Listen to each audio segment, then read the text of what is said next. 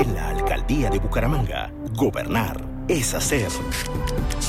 Esta es nuestra ciudad de oportunidades, espacio institucional de la alcaldía de Bucaramanga.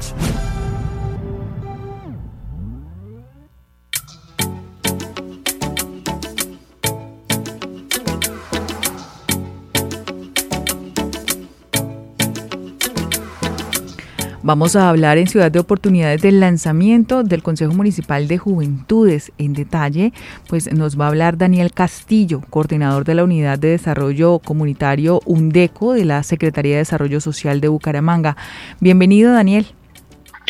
Buenos días Alejandra y buenos días a todos y todas las oyentes de La Cultural. Bueno Daniel, eh, ¿cómo está contemplada la realización de este lanzamiento del Consejo Municipal de Juventudes del que hemos hablado ya en varias oportunidades y que estábamos esperando aquí para la ciudad?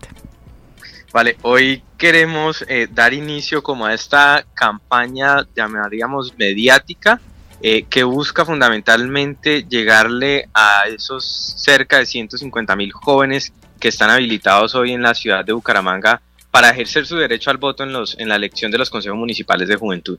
En ese sentido, hoy vamos a realizar un evento eh, con cultural, con los candidatos, son 214 candidatos eh, que se están presentando hoy para ser miembros del Consejo Municipal, 31 listas entre partidos políticos, listas independientes y procesos organizativos. La idea es entregarles ese mensaje, responsabilizarlos también a ellos como jóvenes y a todos los jóvenes de la ciudad a que ejerzamos pues esta, esta, esta iniciativa.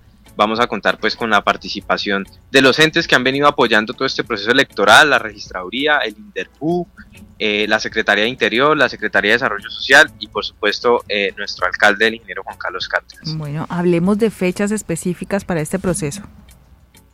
Bueno, actualmente nos encontramos en el proceso de elección del representante o los representantes ante eh, el Consejo por las víctimas, ¿cierto? Hay un procedimiento que se está desarrollando desde la Secretaría del Interior que será presentado a más tardar el 5 de noviembre.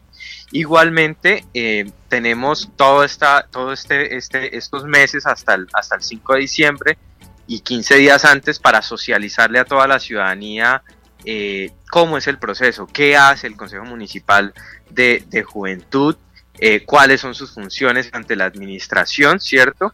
Y finalmente, pues el 5 de diciembre, como lo tiene contemplado la Registraduría Nacional, las elecciones eh, de estos consejos municipales, que es importante aclararlo, se realiza tal y como se hacen las elecciones normalmente eh, para, otros, para otras dignidades, ¿cierto? Entonces contaremos con los cerca de 80 puestos de votación alrededor de la ciudad para que los, todos los jóvenes de nuestra ciudad, sin falta alguna, puedan ir a realizar el proceso de votación.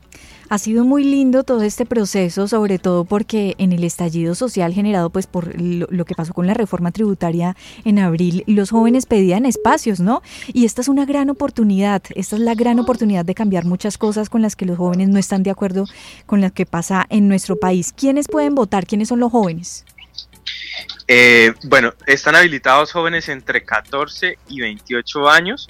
Ya pues eh, todos los jóvenes que tienen mayor, son mayores de 18 años automáticamente están registrados, ¿cierto? Al momento de expedirse su cédula de ciudadanía y eh, su puesto de votación pues lo pueden encontrar en, la página de la registraduría, ¿cierto? O quienes ya hayan ejercido el derecho al voto podrán eh, hacerlo donde ya lo han hecho. Pero los jóvenes entre 14 y 18 años tendrían, tuvieron que haber hecho su inscripción, ¿cierto? En la página web o en la registraduría directamente. Allí se establece cuál es el punto de votación. Pero pues la, gran noticia, y, como tú lo decías, son 150 mil jóvenes que están habilitados hoy para votar y seguramente tendremos una amplia votación porque como, como lo recalcabas, el estallido social nos, nos, nos dejó ver eso. Y es que eh, efectivamente, y, y, lo hemos visto en otros escenarios como pido la palabra, efectivamente lo que los jóvenes quieren es ser escuchados, ¿cierto? Y así como han sido parte de la población más afectada en medio de una pandemia, ¿cierto?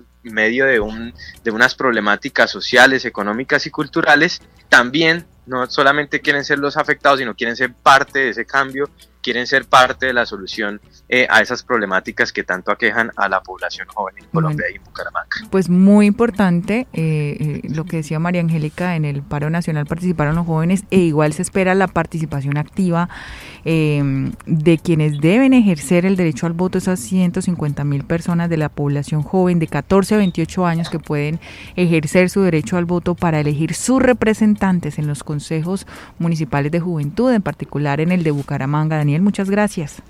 Bueno, muchas gracias Alejandra y muchas gracias a todos quienes nos están escuchando el día de hoy.